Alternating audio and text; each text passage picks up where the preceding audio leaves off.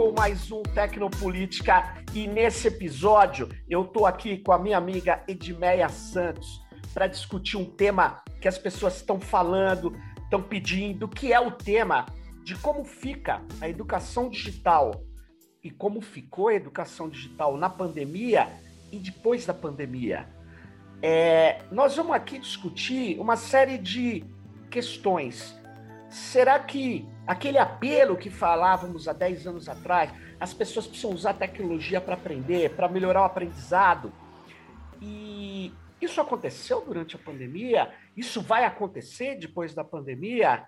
E para conversar sobre isso, eu trouxe a Edmeia. A Edmeia, ela é professora titular livre da Universidade Federal Rural do Rio de Janeiro, e ela coordena o GT de 16 de Educação e Comunicação da AMPED, Associação é, Brasileira de Pesquisa em Educação.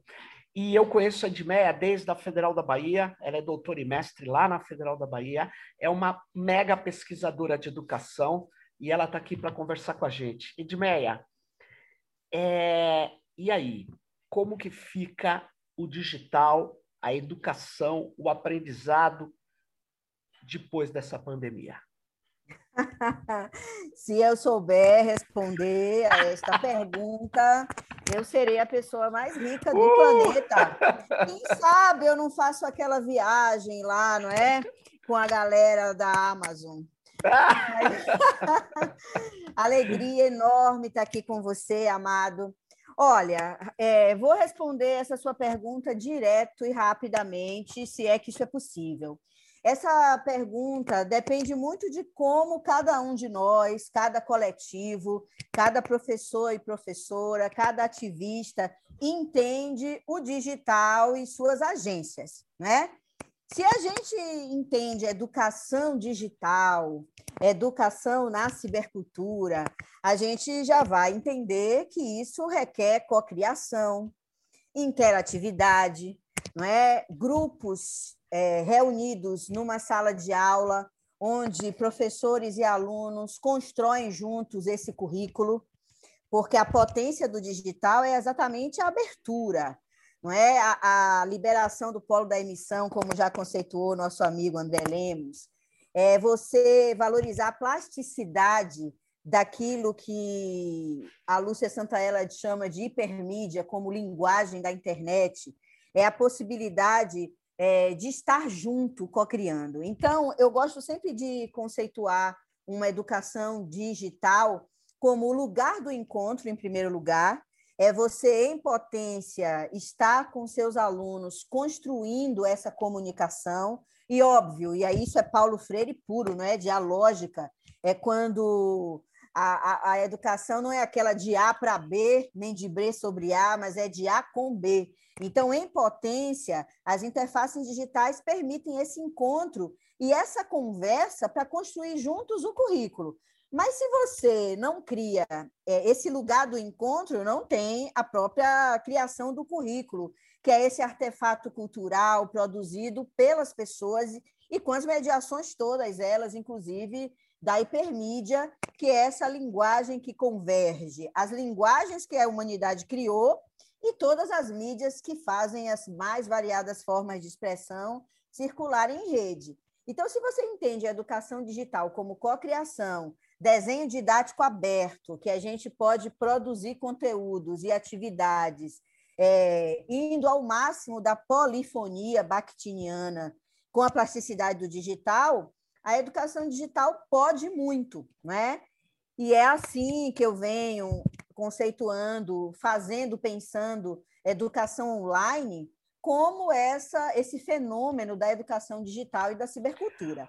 Agora, uhum. tem gente que percebe o digital como ferramenta. Ah. E aí não, ah. aí não muda muito da concepção tecnicista de tecnologia para transmitir conteúdo em massa. E isso não é educação. Muita gente usa o digital para produzir esse conteúdo e essas atividades com uma como uma história única, com o polo da emissão centrado e distribuindo para consumo como se a educação pudesse ser resumido a isso. Ô, Edmeia, então, na verdade, o que eu vejo, vou, vou botar uma palavra nova aqui na nossa conversa, não é nova, é, mas na nossa conversa é educação à distância. A maior parte do que eu vejo de educação à distância é isso que você acabou de dizer, que uhum. não avança, me parece. Por quê? Porque é uma distribuição de conteúdo. Grande parte das. Exatamente, porque o que caracteriza a educação à distância, classicamente, é o autoestudo. Ou seja, alguém, um polo emissor, que geralmente é uma instituição, um docente, é, produz um conteúdo que, na verdade, ganha uma cara de design instruccional, né? design institucional. Você é, a, a, o polo da emissão pensa tudo, é, engendra conteúdos, atividades, para que o sujeito, ao interagir com isso tudo, é, acione o autoestudo e aprenda. É possível aprender assim? É, porque o velho Vygotsky já nos ensinou que onde há signo, há mediação. Ninguém é a mesma pessoa depois de ver um vídeo, ler um texto, estar diante de uma obra Muito de bom. arte ou de um objeto de aprendizagem. Só que isso é muito pouco para aquilo que a gente entende por aprendizagem. É, e por isso que a educação online, eu, eu faço a diferença de educação online para a educação à distância, porque classicamente a educação à distância lançou mão de meios massivos, meios que não permitiam que tá do outro lado possa co-criar neste desenho didático, que geralmente não é didático, Serginho, é institucional. A instrução é só uma parte do ensino. Hum. Ok? O ensino requer instrução, mas requer diálogo, que é a cocriação da instrução, que aí é que vai dar a pegada do ensino, como essa relação professor-aluno. E a gente sabe que educação não é só ensino, é... envolve formação cidadã, ativista, aquele e aquela que afeta a cidade na relação com o ciberespaço, porque cibercultura, para mim, nunca é uma relação só é, construída pelas mediações com o ciberespaço. O direito à cidade, essa cidade conectada, é muito importante. Então, a educação digital envolve essa formação cidadã na e com a cidade o ciberespaço, um ensino que é de fato autêntico, co-criado, e instruções claras, porque a gente também não vai jogar fora a instrução. Saber desenhar Sim. um bom curso é muito importante, é uma competência claro. docente, mas não pode se resumir a isso. O que acontece, Serginho, Sim. é que muita gente usa o digital como meio massivo. E aí Entendi. é por isso que se tem tanta EAD, inclusive agora durante a pandemia Covid-19. E na, e na meninada, Edmeia, o que, que você sentiu? Ensino fundamental. Aqui em São Paulo, por exemplo, é, falaram assim: não, nós vamos botar todo mundo ali no ensino online, à distância, dependia de quem falava, ele usava um termo. Uhum. E, na verdade, enfiaram lá um aplicativo nos celulares uma tragédia no meu modo de ver. E eu comecei a ver umas coisas assim. É, a, a garotada não conseguia interagir com aquele processo. Você conhece algum lugar que se deu bem na pandemia? Olha, é, eu, eu, eu acho que essa coisa do se dar bem ou se dar mal não, não, não é por aí. Eu uhum. conheço e vivencio experiências interessantes, é, ousa um pouco mais ousadas, mas que cometem atos falhos incríveis, e a grande maioria não entende, porque antes da pandemia, Serginho, a gente não fez muito dever de casa. O Brasil, o Brasil tem uma comunidade científica de EAD que a gente precisa respeitar, mas tem muito pouco cultura digital dentro dessa comunidade. É como se você tivesse uma comunidade que migrou dos meios massivos e do currículo EAD classicão para a internet, sem entender as epistemologias próprias da cibercultura. Noções Sim. básicas como interatividade, hipermídia, ubiquidade, simulação, cocriação, essas noções, elas fa a, compreensão dessas noções fazem diferença no desenho didático e na mediação. Eu nunca concebo desenho didático só arquitetura de conteúdo e atividade. O desenho didático é arquitetura de conteúdo e atividade com mediação docente de qualidade. Por isso que não dá para produzir algo e entregar o sujeito para que ele se vire sozinho com isso. O que aconteceu a, na, durante a pandemia Covid-19 foi uma explosão de muitas práticas. Teve muita EAD, os professores, é, pela falta de conhecimento mesmo, de interatividade, é, a primeira coisa que me perguntaram, eu fiz mais de 150 lives, Serginho. Nossa! É, mais de 150 lives, todas gratuitas, para coletivos, sindicatos, escolas, universidades, é, enfim. E, e, e, basicamente, em princípio, as pessoas me perguntavam como fazer para dar materialidade digital ao conteúdo, como se currículo fosse conteúdo apenas. Então, em princípio, é, as pessoas não, não, não, perguntavam como é que eu faço para ir ao encontro do meu aluno e da minha turma. Não é? Então, a, a primeira demanda foi como é que eu faço videoaula, como é que eu faço podcast, como é que eu faço uma apostila digital. Essa foi a primeira demanda. Claro que tudo isso é importante, claro. mas do meu ponto de vista, tudo isso pode ser reutilizado e a gente já discutiu historicamente os REA, não é? os recursos educacionais abertos. A gente tem no ciberespaço repositórios, conteúdo não falta. A gente claro. podia ter começado aproveitando o que já existe mas com a preocupação de ir ao encontro com o aluno e a turma. E isso se faz de modo síncrono, como a gente está conversando aqui em tempo real, e de forma assíncrona. O que acontece é que os municípios, estados e até as próprias escolas não dispunham de infraestrutura e, mais que isso, alunos e alunas excluídos digitalmente, sem acesso aos modos e aos meios. E isso tem a ver com aquilo que historica, historicamente militamos, que é essa, essa internet livre, aberta e para todos.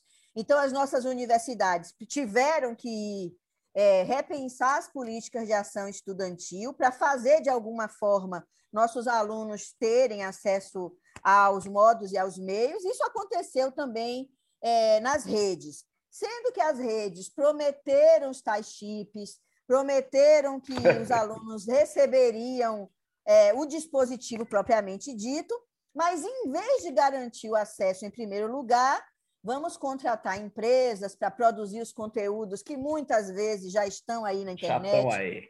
Não é? Vamos contratar pessoas para palestrar, palestrar para professores, como se professor precisasse de palestrante. Professor precisa de mão na mão, não é? é precisa, precisa é de lugar de conversa para poder cocriar.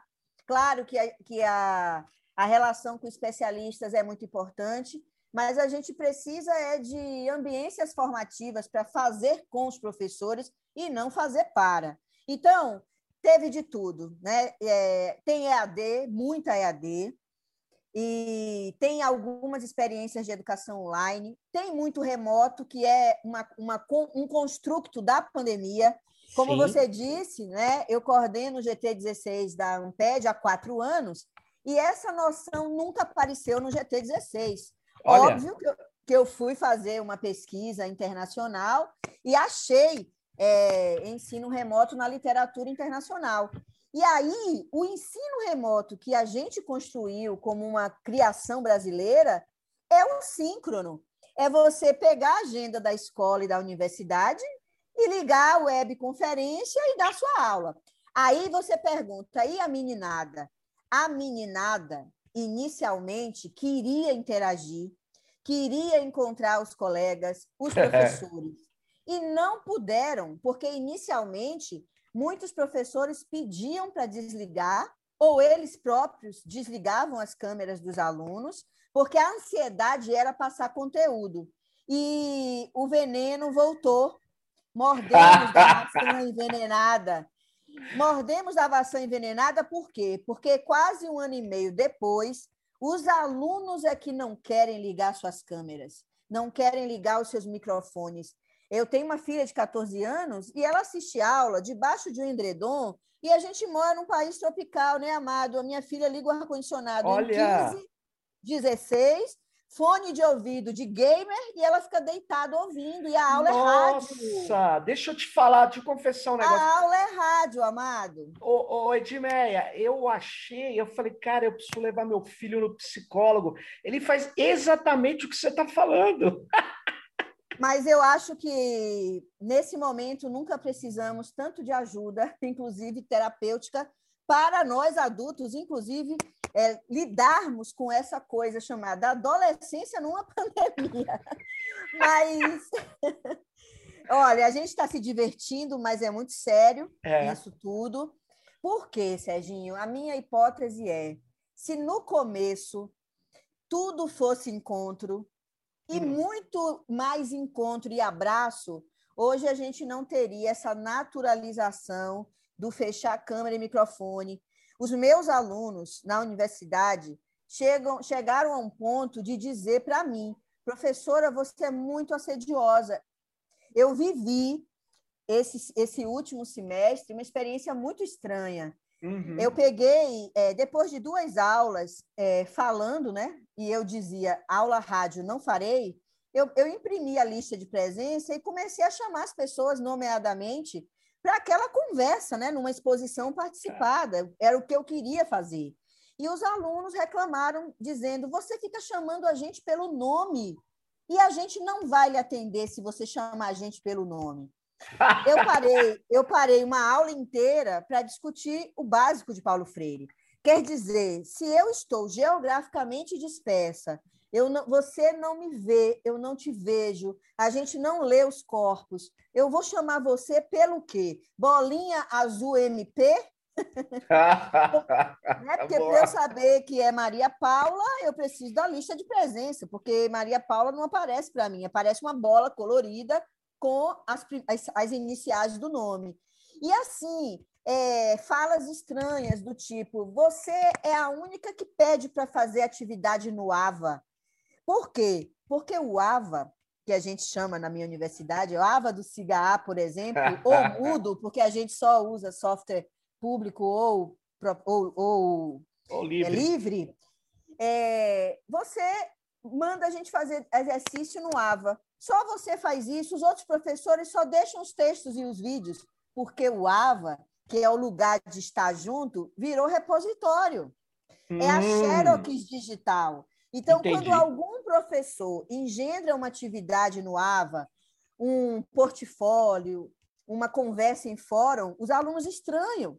E aí, é, a gente, Serginho, tem um problema crônico no currículo, que é a disciplinaridade. Ah, é. A gente não resolveu isso nunca na vida. Damos aula de pedagogia por projetos, falamos de interdisciplinaridade, só que a gente não tem competência para juntar, nos juntarmos com os colegas de um mesmo período e desenvolvermos um projeto coletivo. Fica cada um na sua disciplina e os alunos cursando nove disciplinas, ainda fazem TCC Meu. estágio. numa pandemia desgraçada como essa, num país é, que vive uma das crises políticas maiores da história da humanidade. Então, não culpemos nossos alunos. Eles estão sendo vítimas de um currículo que sempre foi fragmentado, modernoso, e que com a pandemia tudo piora. Piora. Porque se, se cada professor resolve ser mega criativo, o aluno não consegue cursar Sem dúvida. nem a escola básica de um ensino médio com 14 disciplinas, muito menos um curso de graduação. Vou, vou aproveitar, Edmeia, porque os alunos agora, lá na Federal do ABC, me pediram assim, professor, não dê tanta atividade. Todo mundo resolveu dar muita atividade. E, na verdade, eles, como nós, estamos fazendo mais coisas do que fazíamos quando o ensino era presencial. Eles não têm condição, vamos dizer assim, algo aconteceu nesse conteudismo, não sei, uhum. é, e, e você precisa fazer alguma coisa, então tem esse pragmatismo, junto com é, esse bombardeio de atividades com os alunos. E os alunos precisam se reunir, como você bem falou, para discutir, para avaliar como que eles vão enfrentar um problema teórico. No meu caso, a disciplina é teórica. E uhum. eu montei grupos. Eles falaram, mas eu não aguento, eu não tenho como fazer, eu não tenho tempo. Então, é uma situação complicada, porque o conteudismo, eu acho que ele virou, ele se ampliou com, com, com essa pandemia. Eu acho que ele ficou olha, maior. Olha, Serginho, ele ficou maior porque é o fundante das práticas pedagógicas e do é. currículo como um todo. Vamos pensar aqui que nem todos os nossos colegas da universidade é, vivenciaram é, oportunidades de formação que mobilizassem efetivamente aquilo, aquilo que em didática e currículo a gente chama de saberes didático-pedagógicos. Uhum. Muitos colegas de áreas específicas são docentes a partir das memórias de docentes que tiveram. Que eles tiveram. Então, eu, por exemplo, venho sendo muito consultada por colegas coordenadores de cursos. Por exemplo, direito, economia. Os professores no presencial dão aula expositiva. Sim. É, meus alunos da matemática e da física dizem que os professores gozam com a equação. Do tipo, é, o professor está ali diante do quadro, diante da lousa, e, e poucos olham na cara dos alunos. Se eles estão que corpos são esses? Que subjetividades são vividas? É, que estéticas? Que desejos? Muitos nem percebem os corpos dos seus, os corpos dos seus alunos. Então, com é, essa situação de apartamento da cidade e do território físico, é, esse corpo que não era visto por uma pedagogia unidirecional, é, para muitos colegas não é um problema. Eu já não vi esses corpos antes mesmo, então eu ligo minha câmera e dou minha aula faço minha conferência como se aula fosse conferência. Então, essa coisa de ter muito conteúdo é porque isso já é um problema histórico. E aí tem esses, tem, esse, tem dois grandes problemas aí. O, a aula expositiva ser a grande metodologia e a não compreensão dos meios digitais como interativos e pós-midiáticos é usar a webconferência como se você estivesse usando televisão. Sim. Sendo que você está aqui conversando comigo, né? é, mas para muitos professores é televisão. Eu falo para, não é falar com. Então, eu acho que a gente precisa, sim, de políticas de acesso e acessibilidade aos meios digitais, mas a gente precisa de políticas de formação nas escolas e nas universidades. Discutir pedagogia para a era, a era digital. Concordo plenamente. Quero agregar agora um outro problema, um outro problema, que é um problema é, que não é o principal, mas está virando. O problema das infraestruturas digitais nossas. Porque, eu assim, acho que já é um problema crônico. É, mas olha só, Edmeia, eu estou vendo uns professores dos meus filhos menores, pessoas eu, eu fico, sinceramente, pessoas impressionantes, porque eles deram aula para o menino com o WhatsApp, que você fala que droga, é, só Sim. que eles se virar. Cara, Edmeia, a, a, eles iam, escutavam os áudios, devolviam, escutavam, ora ligava a câmera, cara, uma, uma, um negócio assustador de dedicação. Não estou dizendo que é o melhor método, não estou dizendo nada. Estou dizendo de uma dedicação assim que é impressionante. que e é aquilo que o Michel é o professor, a professora. Hã? É aquilo que o Michel Dissertor vai falar de tática e astúcia, amado. É invenção cotidiana. É, mas é mais do que invenção. A Eu conheço o Dissertor é além da invenção, Edmeia, é a dedicação, porque o cara podia encostar, mandar umas atividadezinhas, sabe? Mas eles foram para cima. Sim. O que Nós eu quero vamos dizer para cima. É, o que eu quero dizer é o seguinte, pode ter um ou outro que não dedica, mas Sim, num país onde professor ficou, virou xingamento, do bolsonarismo, Edmeia, a coisa que mais me xingam no Twitter é assim, só podia ser professora. Olha, é, pra, o que é elogio para nós, para muitos é ofensa, né? Então, você tem toda a razão, eu concordo. Eu faço pesquisa com os cotidianos, não me interessa saber o que os professores não fazem. Eu quero muito mais saber o que fazem, apesar disso tudo, com isso tudo. É, quanto mais. Ô, ô, Serginho, vamos pensar que antes da pandemia a gente tinha Ventrauber, é assim, eu nem sei Meu falar nome Deus, é, eu não sei também, é o Vai Trauber. A gente vai Trauber, vem Trauber, vai, vai- Trauber.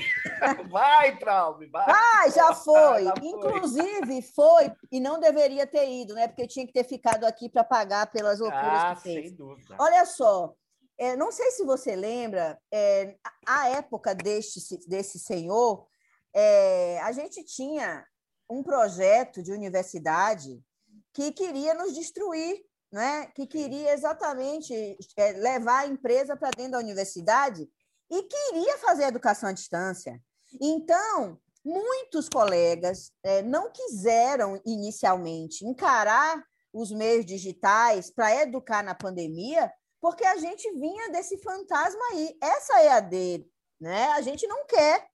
Agora, é, nós, professores e professoras, e eu não acredito nessa coisa muito de missão, não, porque eu amo também aquele livro do Paulo Freire que diz: professora sim, tia não.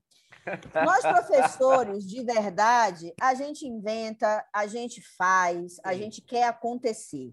E a gente sabe que se a gente não fizer, é pior para nós, porque é, é, o, o desafio é educar essa meninada, esses jovens, porque muitas vezes os adultos é, a gente não vai alcançar, a nossa geração não alcançará mais, né? É óbvio que a gente aprende até morrer, senão não teríamos educação de jovens e adultos. Mas você tem toda a razão, a gente precisa, inclusive, Serginho, cartografar essas boas práticas. Isso. Saber como fizeram, com que meios, é, e perceber o que há de potente nisso para fazer com que essas boas práticas virem políticas públicas. Perfeito.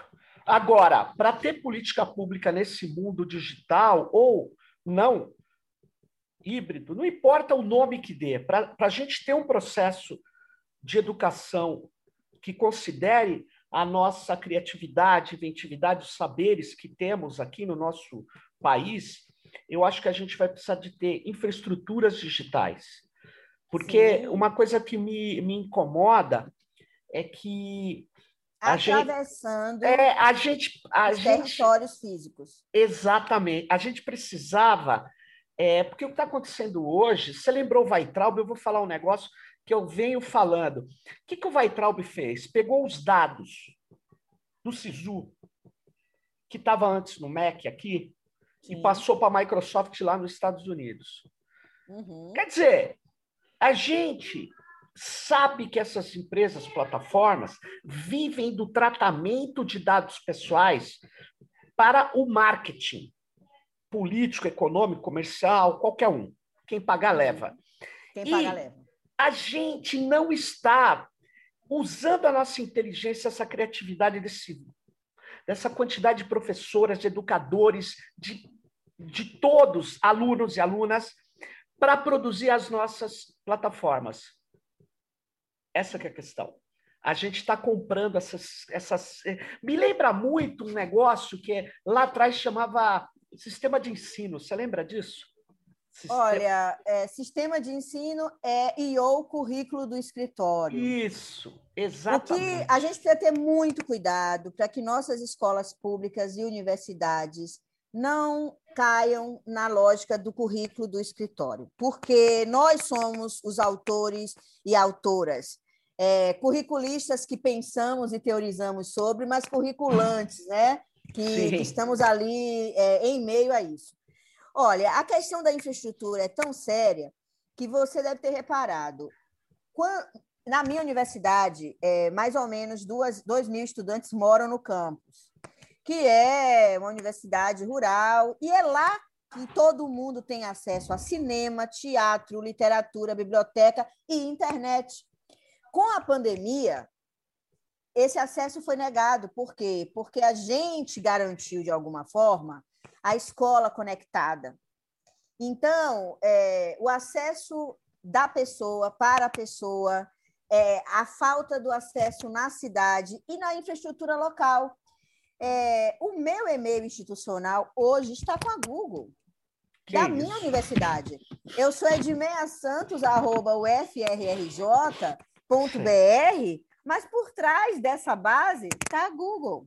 É. Então, é, é grave, é crítico e a gente precisa de muitos podcasts como estes, de muita informação, alfabetização digital e cidadã, porque os alunos, inclusive, quando eu uso RNP, eles brigam comigo porque a maioria usa Meet. E aí eles vão discutir comigo é, na geleia geral de uma pretensa usabilidade.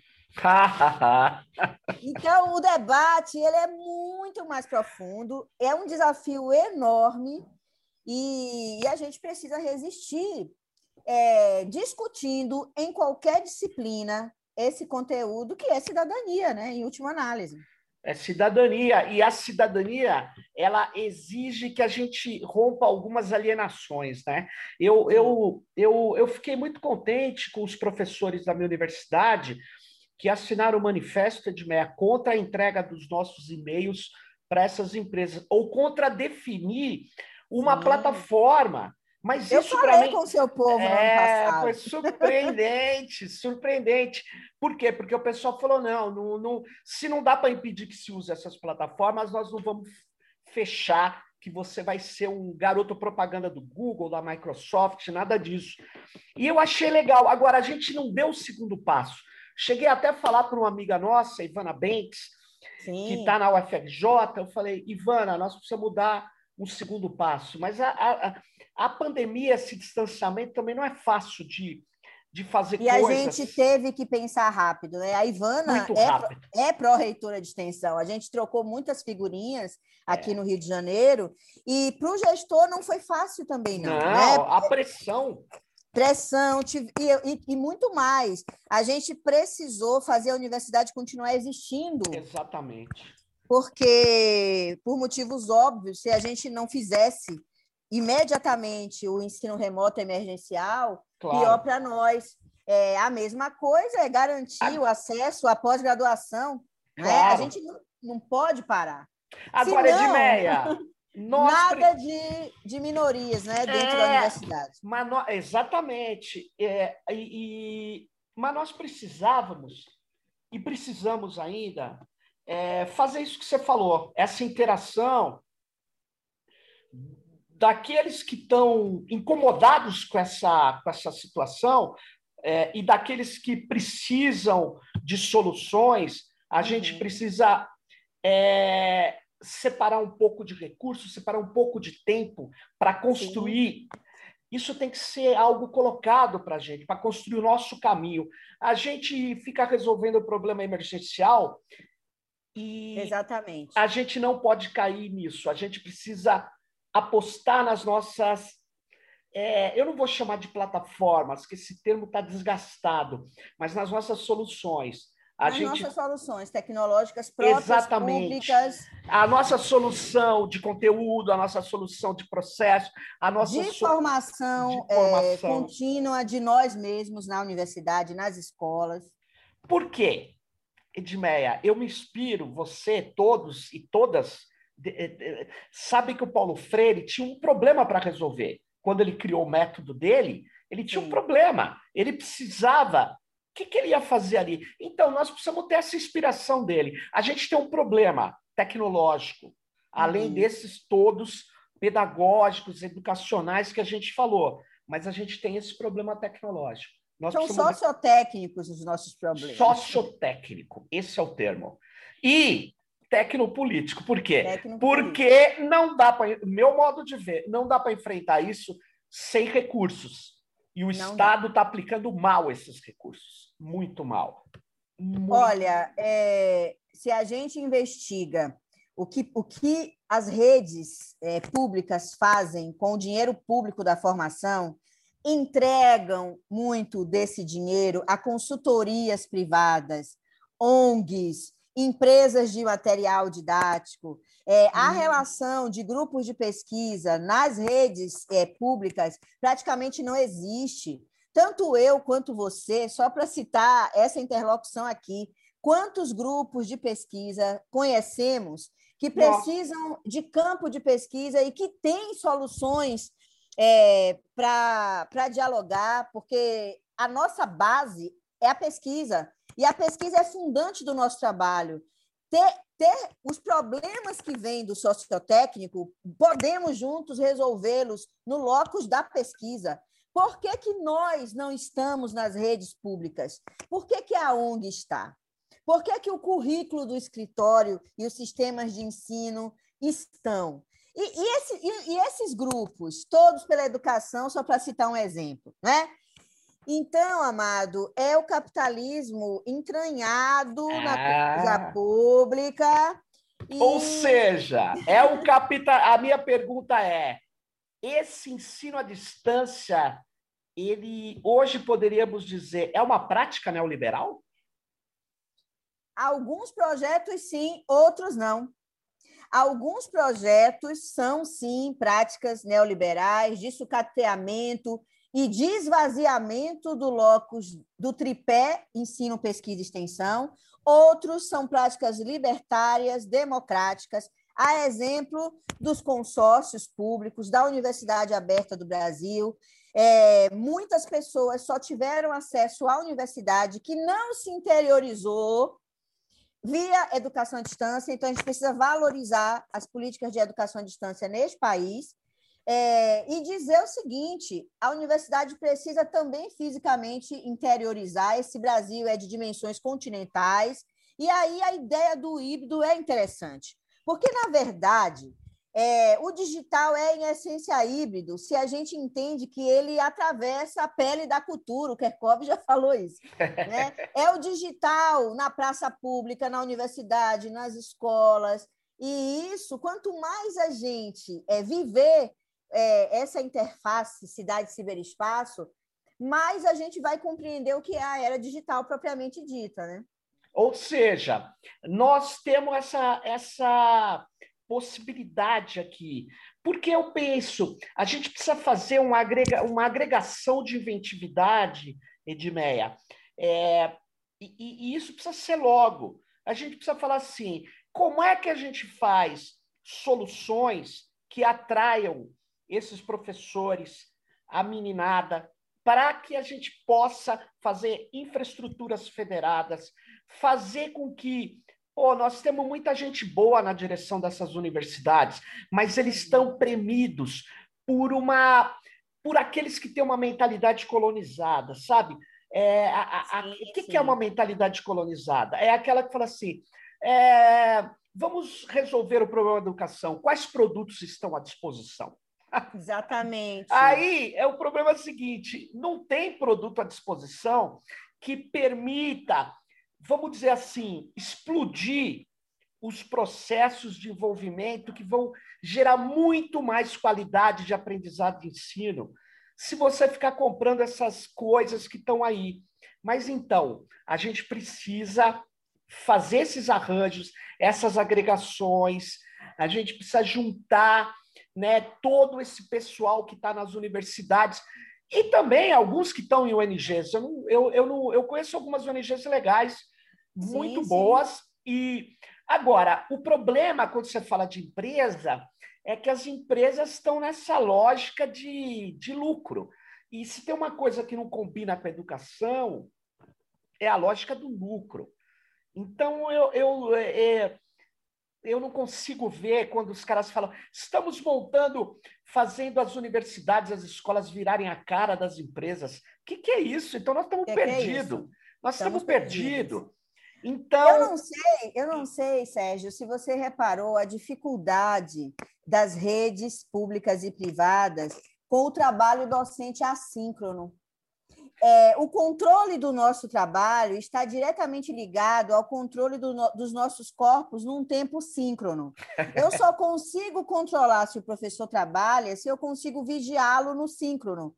E a, a atividade assíncrona, que é a grande potência, inclusive, né, da, da densidade, do, do se trabalhar por problemas, do se trabalhar em grupo, é no trabalho assíncrono. E essa mediação, muitas vezes, foi negligenciada por ignorância, mas também pela lógica de controlar o trabalho docente pela hora dada.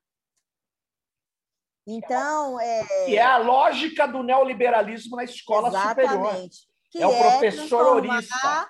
Todo mundo em orista, exatamente. Né? Então, é, eu, eu vejo essa discussão de, de, de educação como um problema pedagógico, de comunicação, de currículo e, óbvio, de política, sempre, né? Porque passa pelo controle do que se quer é, e se entende por educação. Olha que louco, né, Dimeia? Eu estava com o meu grupo de, de, de, de, orientandos, né, de pesquisa, uma parte dele, os meus orientandos diretos, e a gente é, é, foi estruturar, está estruturando uma pesquisa que redundaria numa, numa análise melhor da aplicação de conceitos, que para a área de humanas é muito importante, porque o conceito uhum. é mais importante não pelo que ele qualifica ou ele descreve, mas o que ele permite você ver. Porque se você Sim. muitas vezes não está na, na tua cabeça aquilo, você não olha, né? E aí o que acontece? E não e não consegue materializar em ato. Não. E, é, e aí eu estava nessa conversa de meia e um, um, um, olha aquilo, é uma interação. Você uhum. fala, mas como que você tá numa, você não está ensinando? Não, eu estou conversando, eu estou interagindo, porque o meu aluno levantou e falou, olha, esse conceito aí eu não concordo, porque eu acho que eu vou usar esse. E aí uhum eu tenho que usar um outro, aí eu tenho que estudar as objeções que ele lançou.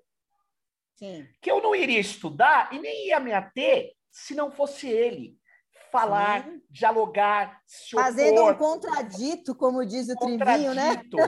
o contradito. Exatamente. Então, veja bem. E aí, quem que está aprendendo? Né, é, é que eu preciso falar isso, porque muita gente não é da área de educação. É, é, é, de repente aprender, né, amado? Paulo Você aprende. então, eu estou aprendendo. Eu tenho que aprender. O tempo todo eles estão aprendendo, nós estamos aprendendo, e não tem esse papo de você é, não aproveitar esses processos é, para poder criar soluções. Agora, é isso que eu queria chegar. Técnicas que permitam essa interação. Que não é isso aqui que a gente está fazendo. Isso aqui é outra coisa. Isso aqui é outra coisa. É ajuda, é útil, é importante, mas é, é pobrezinho. A gente pode é, avançar é, mais. É disparador, né? Eu acho disparador. que esse podcast é um artefato curricular. É um disparador para outras conversas, para é, outros contraditos.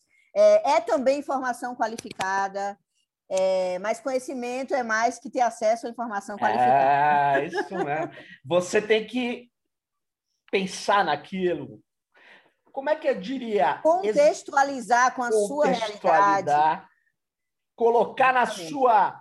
para funcionar aquilo que são as suas. Eh, eh, sua operação cognitiva, é, que Sim. envolve várias coisas, não dá. Mas Serginho, eu acho. E o que você me diz é, da ausência, da falta, da escassez de financiamento para a pesquisa?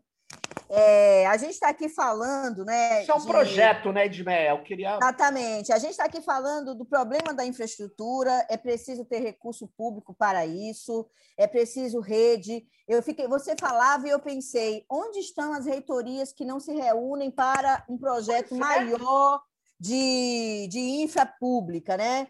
E aí eu pergunto, onde estão e quem são os nossos pares nas agências que negam projetos hum, nossos? Então, Edmeia. Sistematicamente. Edmeia. Antes, durante e eu digo, quiçá após pandemia.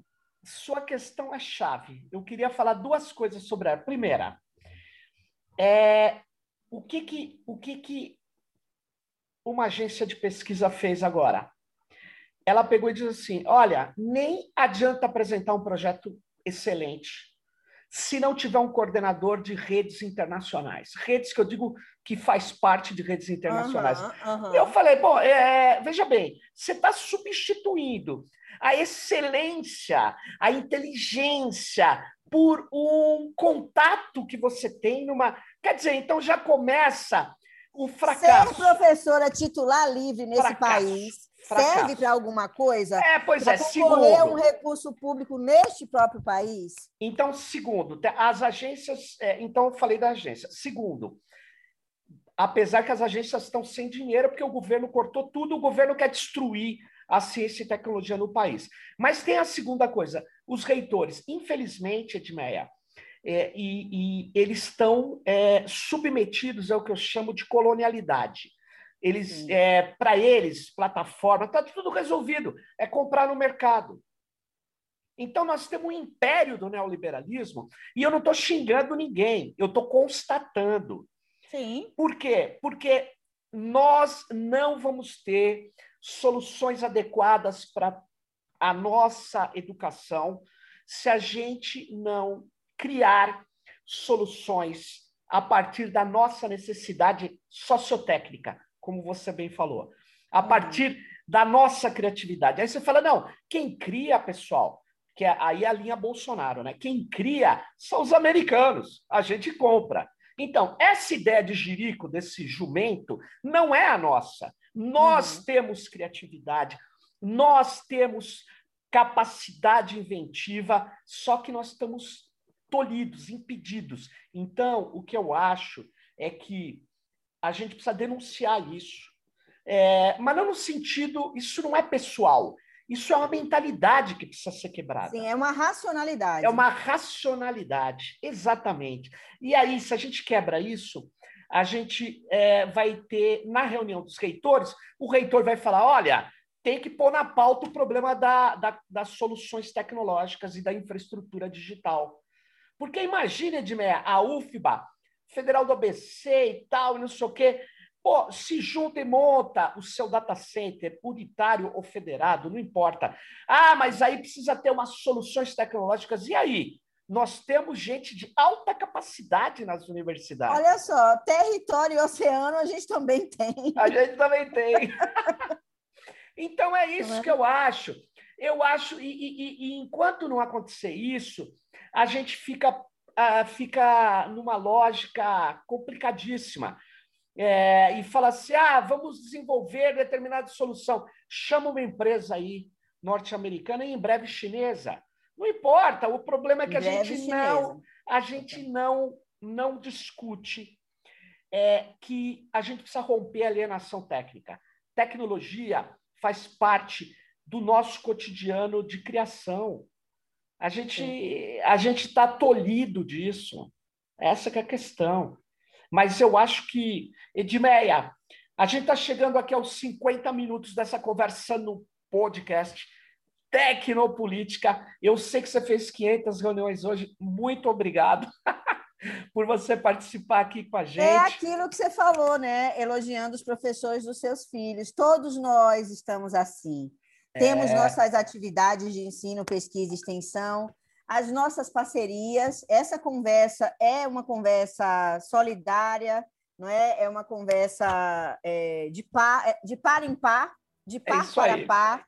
E é uma dentre tantas que estamos tendo agora e, e sempre tivemos e sempre teremos, porque energia para trabalhar não nos falta. Ainda bem, ainda bem. Ainda bem. Edmeia, muito obrigado, um beijão aí para você. Outro, Valeu. saúde, axé. Saúde, axé. E fique ligado no próximo Tecnopolítica. Bye, bye.